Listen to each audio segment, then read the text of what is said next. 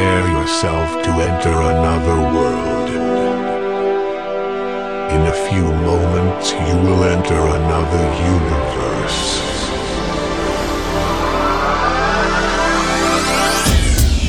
DJ Colsey will make you live